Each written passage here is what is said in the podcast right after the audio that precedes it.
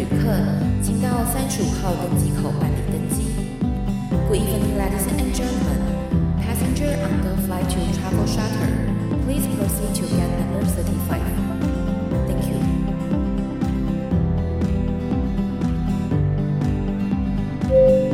各位贵宾，我们即将起飞，请确实扣好系紧您的安全带。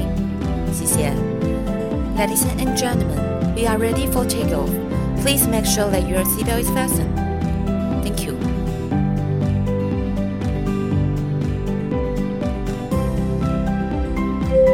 Hello，各位听众朋友，大家好，欢迎来到旅行快门，我是 Firas。 环游世界是很多人的一个梦想哦，但是呢，想要呢踏出这个环游世界的第一步，其实并不容易。然而呢，我们今天要邀请到的来宾呢，他是呢受到了一本书叫做《享受吧一个人的环游世界》，他的鼓励呢，让他在二十六岁他就踏出了环游世界这一个第一脚步。而他后来呢，也在国外前前后后呢待了三年多的时间。我觉得这个真的是非常非常厉害。到底是怎么样的一个旅行方式，可以让他他在二十六岁就开始去环游世界，而且长达三年的时间，而且我相信这里面一定有非常非常多精彩的故事。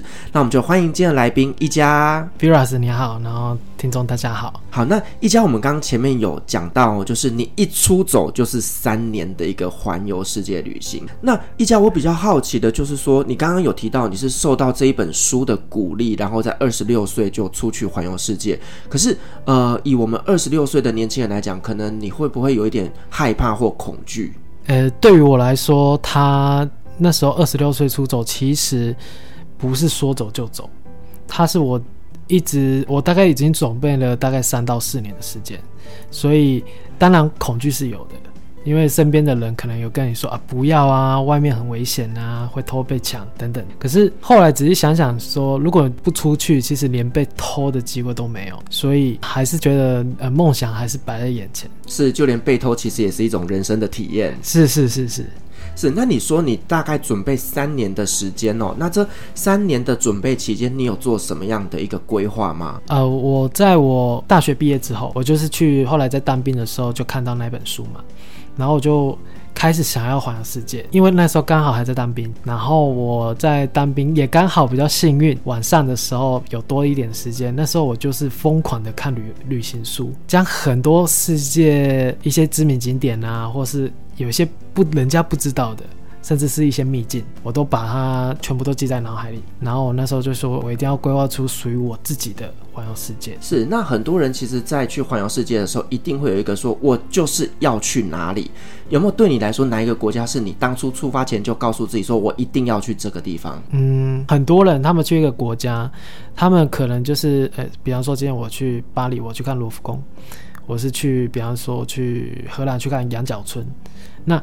对我来说，如果我能在一个国家做一件我觉得印象深刻的事，比方说在阿根廷，我喜欢用搭便车的方式到世界尽头，或者是在洪都拉斯去考潜水证照，我喜欢用一个一个国家做一件难忘的事情，去勾选我的环游世界的清单。这样的一个行为，一个一件事情，到我最后我去去回想我在这个国家的时候，我也很有印象。就是我在这个国家做哪些事情，就是做的事情不用多，但是呢，一个国家做一件有意义的事情，它就会是你这辈子最难忘的回忆了。对，那你在这三年的准备过程当中啊，那当然我相信存钱是一定要的嘛。那你还有做了一些什么样的准备？我退伍之后呢，我那时候是在台南找了一间公司，在那边存了三年，在那三年中。真的很努力赚钱，我这三年从来没有出过国，然后也不敢吃大餐，然后我就是一心一意，就是想说钱赚了就走。眼看着自己年纪越来越大，即使那时候钱赚的没有说很多啦，但是也存了大概是够我旅行。呃，说一句实话，那时候其实我赚钱其实没有存到三年的钱，从来没想过我会环游世界三年。那时候大概是想说一年大概是 total 大概一百万。我就差不多可以出发了。后来我总共是存了三年，大概是一百多万。虽然其实说没有很多，但是你说穷游吗？其实我该我想去的我都有去到了，像什么南极啊，还有一些北欧的国家，冰岛这些其实不是你说穷游就可以去的，你还是要有一些子弹。就是对对对对，而且你刚刚提到，就是说你本来是预计一百万要玩一年，结果你变成一百万玩三年。对，那那你怎么去规划这个预算呢、啊？因为其实你知道一年呃一百万是很 OK 的，可是你如果是三年的话，我觉得应该会蛮拮据的。对，我一开始旅游的时候，我想说，哎、欸，我好歹也是工作三年，我也是是每天要对自己好一点。那时候我前三个月每天在外面吃大餐，去餐厅啊，然后大概过了半年之后，我发现不妙，不对劲了。对，我大概钱花的那时候真的很快，尤其是在阿根廷，别小看阿根廷，它的物价可是真的很贵，对，比台湾贵很多，甚至是大概是南美洲大概数一数二贵。所以那时候我真的花很多钱，就开始。演变到最后第三年，这种就是比较拮据、刻苦的生活，就越玩越穷，就对了。对对对，是那呃，在这过程当中，其实你也去了国家并不多，诶，你只有去了三十个国家左右。对，那表示说你每一个国家都玩得很深。平均来说，每一个国家大概都是在一个月左右。哦，所以不是那种走马看花，然后来打个卡、拍个照就离开那种。呃，不是。OK，那呃，在这三年里面，你可以跟我们规划一下，大概就是呃去了哪些国家？一开始我规划自己大概是第一年就是中南美洲，呃，当然一开始是一年，可能是比方说中南美洲可能半年，然后欧洲几个月，非洲就是就是大概是一点点时间，但后来演变成三年的话，头一年都在中南美洲，那他是走一个。Clockwise 从阿根廷一路再到南极，再一路冲上去到到中美洲，到瓜地马拉，然后呃牙买加，就是一些加勒比海地区。然后到第二年的时候，我有申请爱尔兰的 Working Holiday 的 Visa，所以我可以在那边打个工。但是其实我真的不算是在工作，因为我一个礼拜顶多就是二十个小时。大概是很 part time 的，大概足够我 cover 我自己的房租，其实真的没有存到什么钱，对。然后大概是在那边八个月之后，我就开始重新旅行，到整个欧洲，包含像西班牙走了朝圣之路，然后北欧也到了法罗群岛、冰岛等等的，还有东欧一些国家。那第三年的时候，我就开始往回家的路前进。那时候走了高加索地区，像亚美尼亚，还有什么亚塞拜然。接下来就到中东，约旦、埃及、Israel 等等。最后就是开始往非洲走。然后只是刚好碰巧在非洲的时候，在乌干达，那时候还有什么卢安达、乌干达。在乌干达的时候，本来想要继续走到什么南亚啊，什么印度。克什米尔等等的，但是后来因为 COVID-19 就在乌干达整个都 lock down 了，所以我后来才被迫在乌干达。本来是想说在乌干达一一到两个月，后来就被困了大概七到八个月。然后就加入了爱女孩国际关怀协会。哎，对，好，其实呢，呃，一家他就是呢，我们之前几集有请到爱女孩国际关怀协会的 Helen，他来做分享。那在那集节目里面，他就有提到，就是有一位环游世界的台湾男生，那呢，他到了乌干达，好像一个礼拜吧，就 lock down，然后就出不去。对。然后呢，就在乌干达那边待上了六个月。所以其实当时我就是因为听了 Helen 的这个故事之后呢，就邀请了一家来跟我们分享他的这个环游世界的故事。而且我真的很好奇哦，就是在当时，你可能只是想要去那边呃乌干达，可能过过境玩一下几一两个礼拜这样，结果最后变成待六个月，你当下那个心情是怎样？那那个心情实在是很很特别，是因为一开始我我是 lock down 之后，我是有点沮丧的。我那时候想说。哇，那我环游世界很可惜，不能走完全程。可是后来想想说，如果非洲我只待了，尤其是乌干达，我只待，比方说一个月，好像我会错过很多东西。然后也是因为那个道让我更认识非洲。其实我从来没有想过我会在非洲待那么久，包括像遇到爱女孩他们，他们也让我更深度的体会到整个非洲呃的一些文化啊，以及去思考说，哎，身为一个旅人，可以带给当地的人到底有什么？是，甚至也了解了，就是 NGO 在做这种呃人道关怀的一些活动，其实也是给我们人生很大的一个养分。是我我觉得比起旅行，我也算是一个对我环游世界做一个很漂亮的 ending。是，所以其实呢，呃，虽然说这一件事情好像打乱了我们旅游的节奏，但其实呢，它给了我们一些新的一些想法跟一些新的养分。而且我觉得不完美才是最完美的，搞不好之后我们还可以等疫情过后再去乌干达，把剩下的旅程把它走完。哦，是一定要。那一家，你刚刚在前面有提到，就是呢，你在南美洲的是搭乘便车的方式去乌苏怀亚，因为我们其实，在前几集我们有请到了洪安跟我们聊南极的一些行程哦。那呃，洪安他们给我们的一个观念，大概就是去一趟南极，船票大概要落在。二十五万到三十万之间不等。那呢，一家你当时是怎么样用便宜的方式去买到这个船票？以及呢，你在搭便车前往乌苏怀亚过程当中有没有一些难忘的故事？首先，你们可以猜猜看，说我大概花了南极船票多少钱？我我觉得。我觉得大概就是二十到二十五之间。可能我去的时候是三年前，我那时候大概是大概是十四万多台币吧，就可以去南极。等下到底是怎么买到十四万的船票？哦，但但我必须说，他去南极船票，它有很多很多的条件，呃，你可以去做筛选，才会去取决于你的价格。第一个就是我那时候是三月去，三月是南极接近冬天的时候。三月过后，四月开始，南极，嗯、连那种破冰船都很难进入南极，因为那时候南极正式进入冬天。我那时候已经是真的是最后一个时间点。那第二个是三月接近冬天的时候，其实已经看不到企鹅宝宝了。企鹅宝宝是出生大概是十一月、十二月，所以到我到三月的时候，企鹅宝宝都已经长大了。你在三月的时候跳又可以压更低，因为你你没有企鹅宝宝可以看。但是别担心，还是一堆企鹅，所以就看你要不要看企鹅宝宝。那第三个是，就是取决于你的甲板。我我相信红安应该是，呃，头等舱。我我们是这样，越靠近那个甲板就是越好，越接近头等。那我是最下的水手舱，哎，类似员工员跟员工同一层之类的。然后又我们又是那种混合房，三个人一房，又是来自世界各地的人，所以混合房又会比。可能单人房啊，双人房又再更便宜。那最重要的一个是买便宜的南极船票有两个方式。第一个就是我们大家所说的 last minute，我相信大家都知道，就可能去现场就问看看，哎，你们有没有最后上船的机会？那也许可以抢到一些很便宜的船票。但是这种是有一个风险在，就是像我们这种比较便宜的船，可能很早就被人家抢走了。所以到时候留下来那些 last minute 的票，有可能是都是从头等舱去 discount 下来的。比方说，可能一张三十万，他给你 discount，你可能也是要二十五万。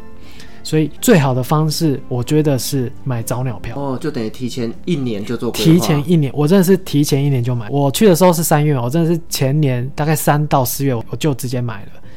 第一个，你可以掌握你的行程；第二个是，你可以比较多的 margin 去谈论说，哎，我想要比较便宜的票，可不可？那我相信这个都是很有谈价、议价的空间。综合这些理由，就是我最后就是能顺利买到十四万台币的南极船票。哎，真的很夸张呢，因为一般外面看起来最便宜的大概都要二十到二十五。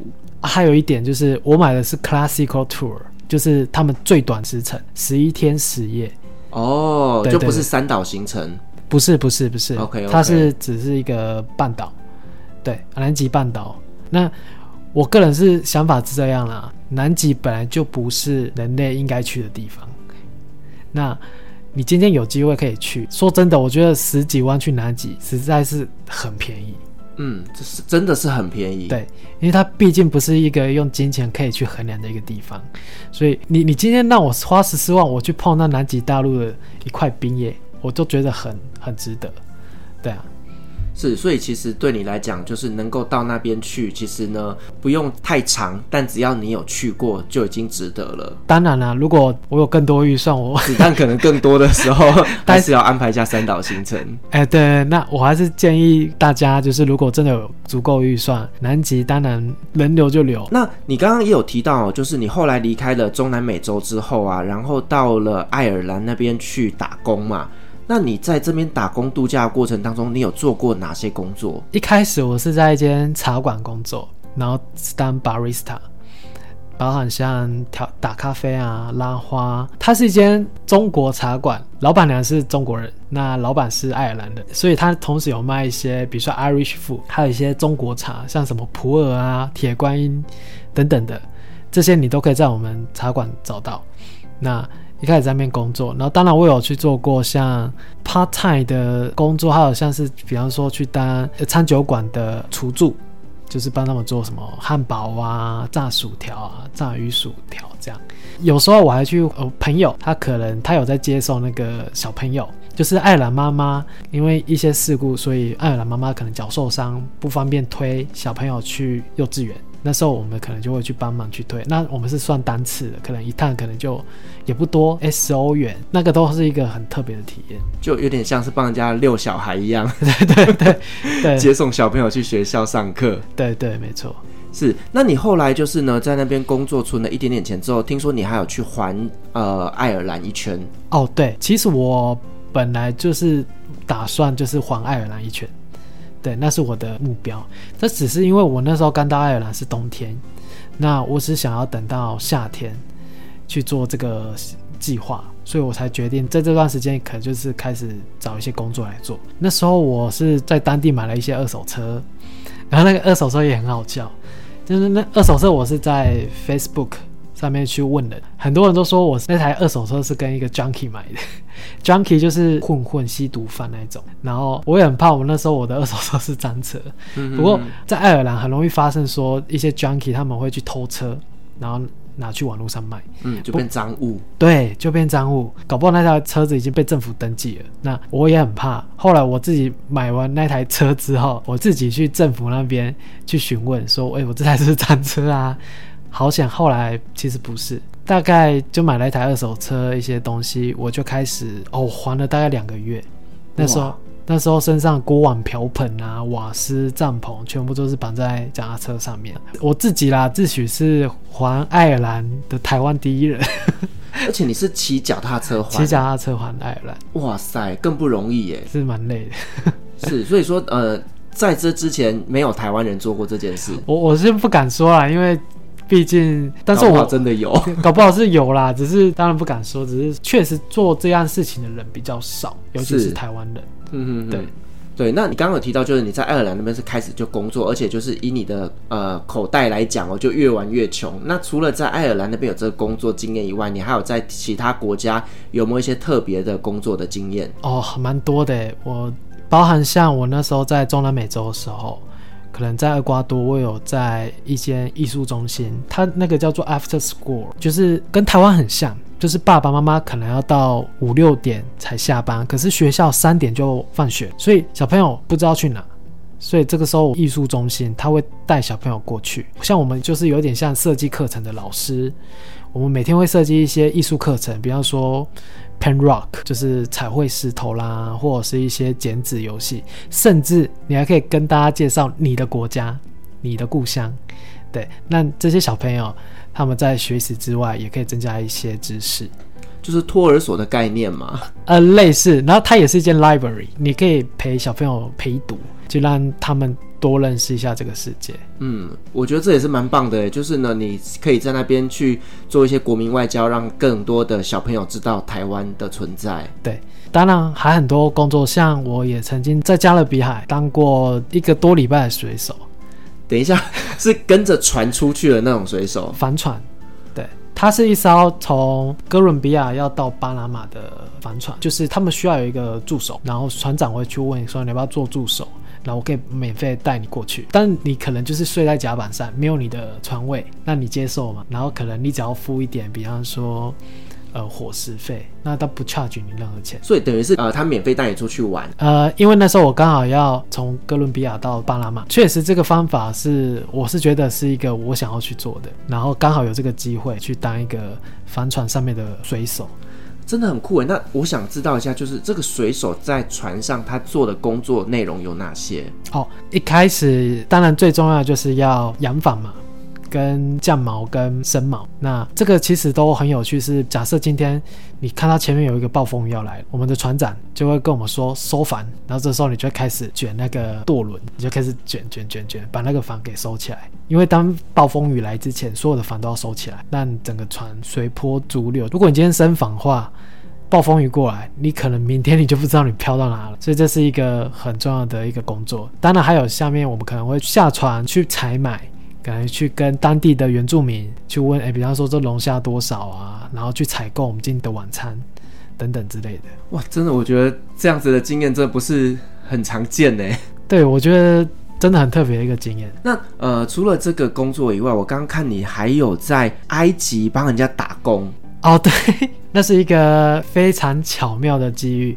我那时候半夜的时候搭着船跨整个红海，来到了埃及的西奈半岛。为什么我只能搭船过来埃及？是因为上面的加萨兰道现在还是有战争，所以我没办法去从陆路上过来，所以那时候我才是从船的方式。然后我到了西奈半岛的第一个城市叫达哈。那它它是一个潜水圣地。我那时候本来一开始我在潜水店在那边工作，工作几天我就觉得大概一个礼拜，我就是差不多我就想要离开了。然后有一天我走在路上，我经过一个工地，也是在达哈的工地，然后就看到哎一群工人在那边吃午餐。我那时候想说，嗯，来跟他们聊天好了，因为那时候我学到了几个阿拉伯的单字，我我可能单就是啊讲来听听，讲来听听。我们切磋一下，不是，今天西班牙文应该可以，但阿拉伯我真的不行，就不要在关公面前耍大刀的意思。对对对，这样 我的阿拉伯也忘了差不多了，在在 Firas 前面不行不行。Anyway，因为毕竟之前在约旦待一阵子，我想说，那我就来跟他们聊天，看进步多少。然后聊着聊着聊着，哎，工地的老板出现了，他就问我在那边干嘛，他英文非常的流利。然后他就问我说：“诶，如果你不嫌弃，你要不要来这边工作啊？因为他们这边缺人，然后他是包我吃住。那我就觉得，哎，好像从来没有在国外的工地上工作过，也许是一个不错体验。你可以想象吗？你在埃及做工地，这个感觉就是是那种盖房子，盖房子很多砖瓦那一种。对，你必须还要自己调配那些水泥。哦，对，拿西门跟。”呃，沙子去调配一些 concrete，哦，就算是预拌混泥这样子。对对对对，我那时候满脑子都想说，哇，我可以在埃及，当年他们是盖金字塔，那今 今天我是在盖房子，也是蛮好的一个体验。你变成是埃及的一个建筑工，对，其实我不知道会发生什么事，但我还是觉得可以试试看。后来我前前后后在那边待应该快一个月，所以就等于是你在那个工地做了一个月的工作。对，然后每天就是跟工人出入啊，一起睡觉，一起吃饭。其实我们一般来讲去埃及旅行哦，大部分都是呃一些比较观光景点的一些行程。真的，我第一次看到有人是这么的深度旅行，而且是跟他们当地人一起工作。我觉得这个真的很厉害，因为呃，我坦白讲哦，以，我们以前在中东这么久的经验，其实我们会呃知道说，其实，在埃及那边有很多人，他们的生活条件是相对比较不好的，是对，尤其是呃所谓的劳工阶级，其实他们的生活条件是。比较不是那么理想的，可是你却可以跟着他们在那边工作了一个月，我觉得不容易，确实是一个很难忘的经验。好，那我们刚刚前面有提到，就是你在这整个环游世界的最后啊，你是来到了乌干达，而且一待就待了六个月。那我会比较想要知道，就是在这六个月的过程当中，那你在那边做了一些什么事情？其实我在乌干达，它其实分前期跟后期。确实我在后期的三到四个月都是在爱女孩下工作，在后面的那三四个月的话，那时候在爱女孩，其实我是 Double E 毕业的，Double E 就是电子电机。那时候我就是想说，哎，有人是建筑师，有人是农业专场，对，就是去做农耕辅导的，对。有些可能是像 Helen，她就是比较擅长宣传，去让大家知道。那我那时候在想说，诶，我到底可以做什么？因为其实这些我从来都没有碰过。后来我仔细想一想，诶，我好像在我大一的时候，好像有用过三用电表，就是去测电压跟电流，然后还有用一些焊枪去把一些，比方说电路，它可能有一些短路或是一些问题，我可以把它焊接起来。后来我就是请他们去帮我去找焊枪、三用电表，就隔天就开始去帮忙去修电器。我甚至有一天我去隔壁村问当地人说：“你们有没有什么这样的电器？”我可以修修看的，当然一开始我也不会，我也是上网看每一个电器，比方说吹风机、电热瓶，他们的电路长怎样，我就是每天去研究那些电路怎么看，然后去试着把它接起来看看。当然有一些我还是失败了，因 为有些太复杂了，太复杂了。我确实我修好蛮多东西的。就反而开启了新的一个职业技能，哎，就是 电器修缮的。对对对，当然也帮忙做一些漆砖啊、漆墙啊、漆那个地板瓷砖，然后最后也跟着爱女孩他们到了山上去做一些卫教宣导。我那时候应该算是 padman，padman，padman 就是有点像卫生棉哦，男男士，因为哦，爱女孩他们在推广的是卫生棉，对，对对，然后你是。推广的男士，对对，因为刚好也有一部印度电影，他是在讲一个印度男生怎么样给印度的人有更便宜、更好的卫生棉，去帮助那些当地的妇女。那这部电影也是叫《Padman》，所以哦，原来如此，对。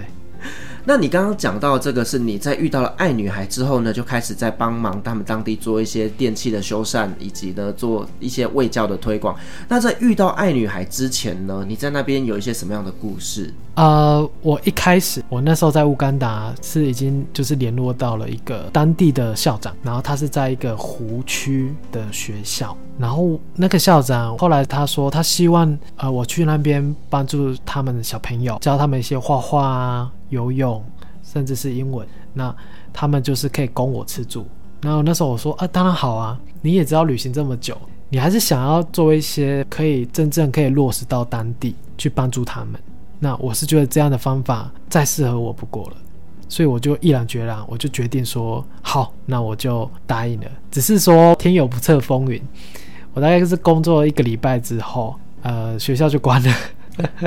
为什么？因为疫情吗？因为疫情，整个学校都是关闭的。OK，然后这代表我失业了。当然那个时候整个交通啊都已经关了。后来就是从在学校教书到在校长家做农耕啊，做一些床，还有比方说去学会怎么样照顾牛啊、羊啊，然后一大片的玉蜀黍田，就认识很多农耕植物。然后到最后，疫情越来越趋缓的时候，我们也尝试用很多方法去帮助村庄的人们哦。甚至到最后，我们还进学校，因为当时我在教的时候，那间学校是没有屋顶。每一次下大雨啊，我们都必须跑到那种芭蕉树下，然后等雨停了之后，我们所有的我在教所有的学生回去上课。好克难哦。那个校长也是有一点钱就盖一点东西，有一点钱就盖一下。那他也不是说。一次就规划完整这样子，是是是。所以其实我们刚前面听到你在环游世界过程当中有用很多是用呃食宿交换的方式，是对，我觉得这个真的是一个蛮好的，因为你可以体验他们当地人的生活，同时又有机会去接触到他们更多的一些工作的机会。我觉得这个真的是呃蛮不错的一个一个方法的。那我想知道，就是说，在整个环游世界三十个国家里面呢、啊，那你印象最深刻的是哪一个国家？当然，就是在每个国家都有很多的感动。如果你要说我印象最深刻的国家，我会说亚美尼亚。亚美尼亚，对，为什么？因为它很像是一个大概四十年前的台湾，它那边人们淳朴到不行。我举一个例子，我有有一次我也是在亚美尼亚做 hitchhiking。那时候本来是就是搭便车要回首都，后来我就拦到了一个，你知道亚美尼亚它是一个共产制度下的一个国家，然后人们很希望能从共产的意识中脱离成一个民主国家，所以那个国家的呃人民到政府上上下下都很努力，想要让这世界看到他们。包含像在机场，他们就有一个很大大的字，就说我们我们很欢迎大家来玩。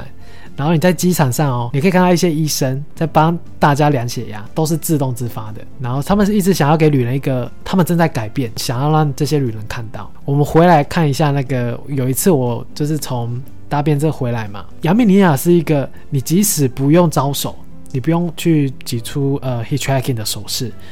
都有很多的车子会停下来问你说：“你们需要帮忙吗？”甚至我还遇到说：“好，我上车了。”印象很深，他是一个爸爸带他女儿，那爸爸是前国家退役的军官，他还问我说：“哎，你有钱吗？”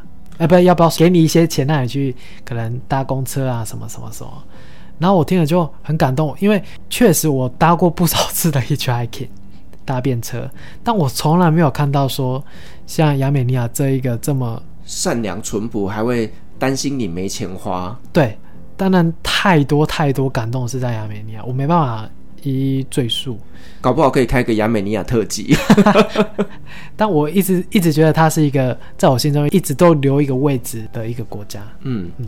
好，那我们再聊回来哈，就是说，在这环游世界过程当中，你有没有遇过类似水土不服，或者是在旅行中生病，然后一些身体不适的一些状况？哦，可多了。其实，其实这三年我真的是出过蛮多危险的，包含像我曾经也饿到不行，然后睡了好几天的街上，然后最后真的是去垃圾场翻面包去吃。不是我没钱，是因为那个城镇刚好它的 ATM 我根本领不出钱。呃，为什么？是跨国提款的问题？应该是说，可能刚好我的信用卡啊提款卡跟可能当地的银行是可能没有去签约，所以我的喜欢卡可能在某一些银行你是领不出钱的。等下是哪一个国家啊？在厄瓜多。厄瓜多哈，大家比较做好哈。台湾的金融卡在厄瓜多可能没有办法跨国提款。呃，呃，要也是要看你在台湾是哪个信用卡啦。是，对对对，我那时候也没有现金，然后真的是饿到不行。但是我也很庆幸有得到一些帮忙，像什么面包店老板，就真的也是招待我，然后也帮我介绍一些人家让我去住。他们还开车载我去隔壁村庄领钱等等的。当然还很多像。一些危险，比方说，哦，我也曾经在 Patagonia 去做 hitchhiking，那时候刚好是搭便车嘛，然后也是很惨。那时候我们搭 hitchhiking 都知道，是最好的方式就是放在加油站，就是可以等比较多车。那第二个好地点就是十字路口。那刚好我那一天呢，啊、我上一个帮助我的人把我放到十字路口之后，我从早上七点等到晚上九点都没有车。一台车都没有，太夸张了。你知道，帕塔哥尼亚是一棵树都不会有的，它真的是高原，然后又是将近零度的温度，风又超级大。我真的就一度我快死在那边，我是到晚上九点，已经天色暗下来，总算有一台车经过。我那时候想说，你今天不停，我一定死在这里，老子跟你拼了！我这我真的走在，呃，可是这不要学，因为我是真的走在路路中间，把我身上会发亮的东西全部就是拿出来挥。我是拿手电筒，因为手机已经冷到已经开不了机了。我是拿手电筒出来挥，我正在路中央，他不停都不行。他这个已经不是搭便车，这是拦车。对对对，我说你今天离开我，你就是放弃一条生命。他有没有被你吓到？有啊，不过也是很感动。他也是刚好，我也是觉得有点小幸运，因为后来他要去的地方就是我下一个目的地。哦，幸好。对，所以那天晚上我也是很幸运，就是也是睡在他们家。嗯，对啊，所以也保下一条小命。是，对啊，当然还有很多像什么亚马逊帆船，亚马逊帆船、啊、差一点翻船，哦、就是我们的船破洞，感觉帆船会有食人鱼跳起来。它那个船身啊，已经倾斜了大概应该四十五度有。后来我们就是换船，然后后来去去修好之后，我们再重新上船。当然还有像哦，说不完嘞，还有像我在瓦迪伦沙漠，我也曾经发高烧到四十几度，那时候一直降不了。哇，尤其又是在沙漠地带生病，他真的是对，对真的不知道该怎么办呢？对啊，求助无门，确实是。不过后来也是因为沙漠的帮助，就是我那些接待我的那个 host，他也是在沙漠找了一些。可以帮助我的东西，那巫师吗？一些 herb，一些草药、哦、herb 嘛？还是骆驼大便 之类的？那那我总算就是降了下来。哦，他们有一些传统的偏方。对对对。所以你看哦，其实环游世界听起来是一个很棒的梦想，但其实它中间蕴藏着非常多的危险以及风险在。所以呃，虽然我们去旅行是为了要去探索这个世界，但有时候把自己照顾好，不要让在台湾的家人为你担心，我觉得这才是真正的旅行的意义。嗯，没错。那呃，在这个旅游的过程当中，有没有遇过一些让你觉得是还蛮危险的事情啊？除了刚刚讲的那些，我觉得最离奇、最神奇的事，就莫过于我在哥伦比亚被偷那一次。那偷的对象不是一般人，而是警察。警察偷你东西？哎，对，我到至今我也不知道为什么，是他们薪水给太低吗？还是？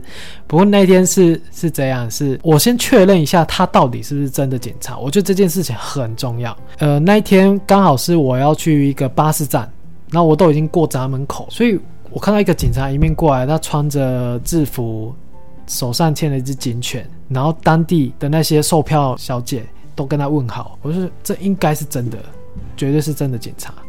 然后他就靠过来，他就跟我说：“哎，你要去哪里呀？”然后我说：“我要去瀑布观景区。”然后他就说：“不好意思，我们要做一些例行性的检查。”然后我也是觉得这是 OK 的，因为毕竟是一个就是一个 security 的一个安全检查。对对对对对对，那我也不疑有他。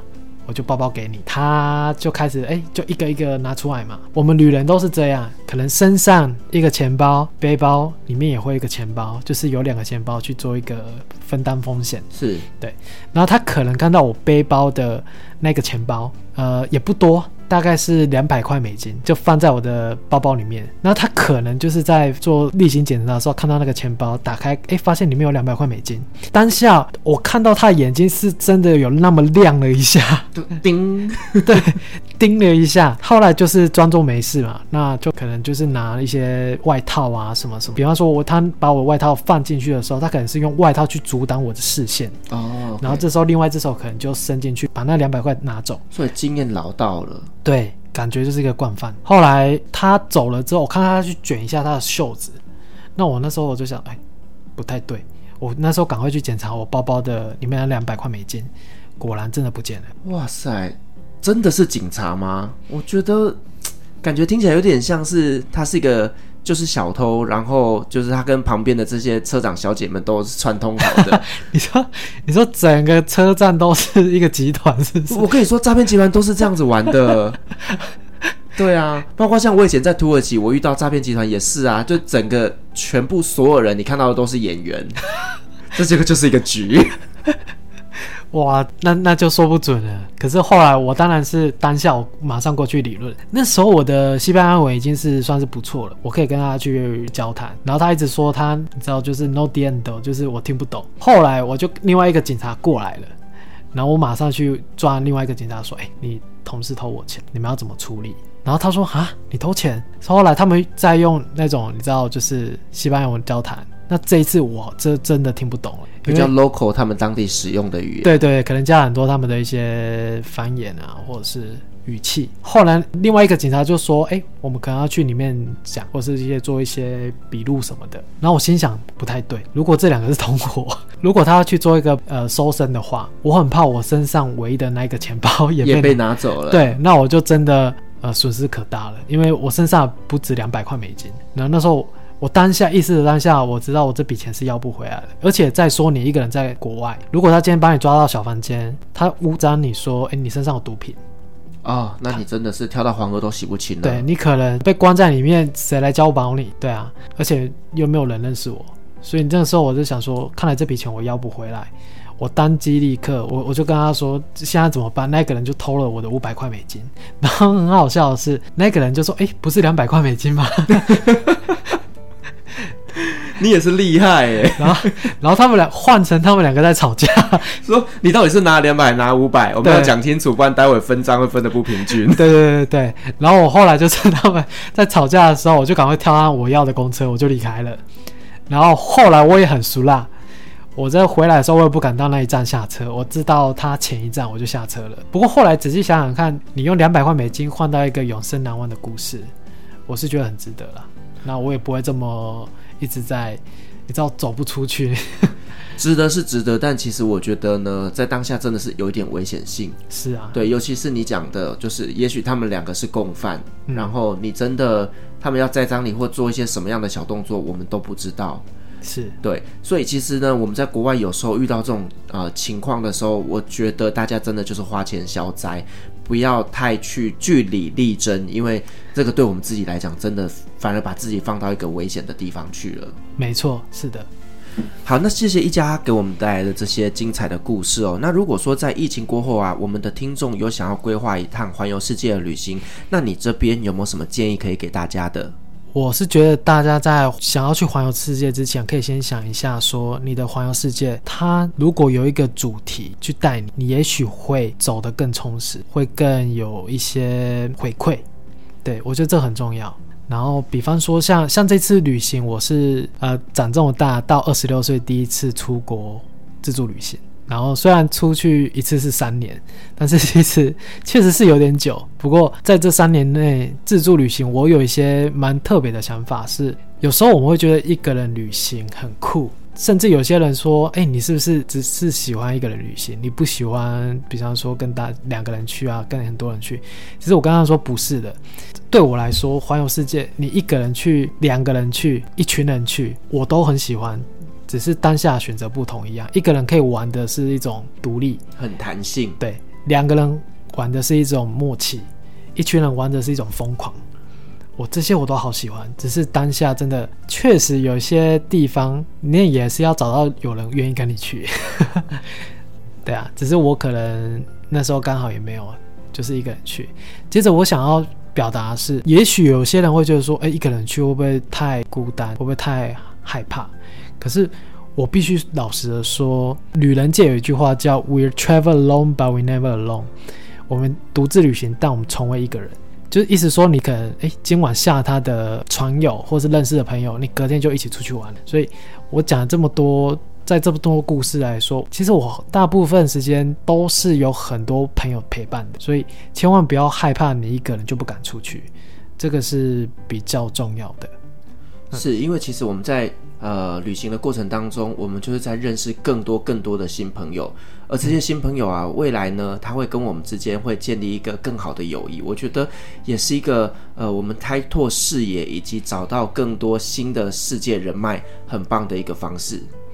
确实没错，然后我想补充一下，就是主题旅行这件事，像我真的遇到好多旅人，他们用一些非常酷的方式去旅行，比方说有些人他们是可能在哥伦比亚买一台车，就直接用那台二手车游整个南美洲，然后吃喝拉撒，哎哎没有了，吃喝睡都是在那台车上，或者是有些人是用一种节庆，比方说他二月会到威尼斯面具节。三月可能什么节，四月可能就到玻利维亚一些什么太阳季等等的，他会用一个季节的方式、庆典的方式去绕出他整个环游世界轮廓。我觉得这些都很有趣，所以都可以尝试看看。再者，我想很多女生，尤其是女孩子，她们想要环游世界又找不到伴怎么办？确实，我必须说，如果你有一个伴，两个女生相对是安全些。哎，你们可以先猜猜看说，说在环游世界的背包客，男生多还是女生多？女生，哎，没错，因为男生有养家的一个压力，没错，没错，确实是。所以我大部分看到都是背包客，尤其是欧美的背包客，很多都是一个女生哦。也许中西方的观念不同，所以导致我们亚洲女生很少一个人出去。不过我是觉得说，即使你在害怕，还是可以出走看看。我们常说 “Do what you fear and will disappear”，做你害怕的事，害怕自然会消失。所以我觉得，当你踏出第一步是最难的，之后其实都没有什么好怕的。是，我觉得真的是做任何事情哦，都是在起头的时候最困难。是，可是当你慢慢的、慢慢的，你越来越熟悉的时候，你就会发现，其实这件事情比你想象中的容易的很多。对，包括像环游世界一样，你可能会一开始会担心，呃，可能经费预算啦，可能会担心语言啦，可能会担心天气啦，担心很多很多很多。但是呢，你真的出去之后，人是非常非常坚强的，你自然而然就会在当地找到你自己的求生之道。没错。好，那我们今天很高兴邀请到一家来跟我们分享了他在环游世界三年，去了三十个国家的一些精彩故事，而这还没结束。我们在下一集呢，我们会同样邀请一家来跟我们分享到更多他在世界上荒唐。而且非常非常精彩的故事，包括他在约旦还帮骆驼接生，哇，真的我迫不及待要听我们下一集的节目了。好，如果说呢你喜欢我们的节目的话呢，别忘记给我们五星好评加分享哦。同时呢，我们在 FB 我们设有旅行快门候机室的社团，真的今天这期节目你有任何看法想跟我们分享的话呢，也都可以在上面留言哦。所有的留言都是我亲自回复。那非常感谢各位听众的陪伴，我们下集再见，拜拜。贵宾我们的班机已经抵达感谢您今天的搭乘。旅行快门每周三周五与您在空中相会。祝您有个美好的夜晚晚安。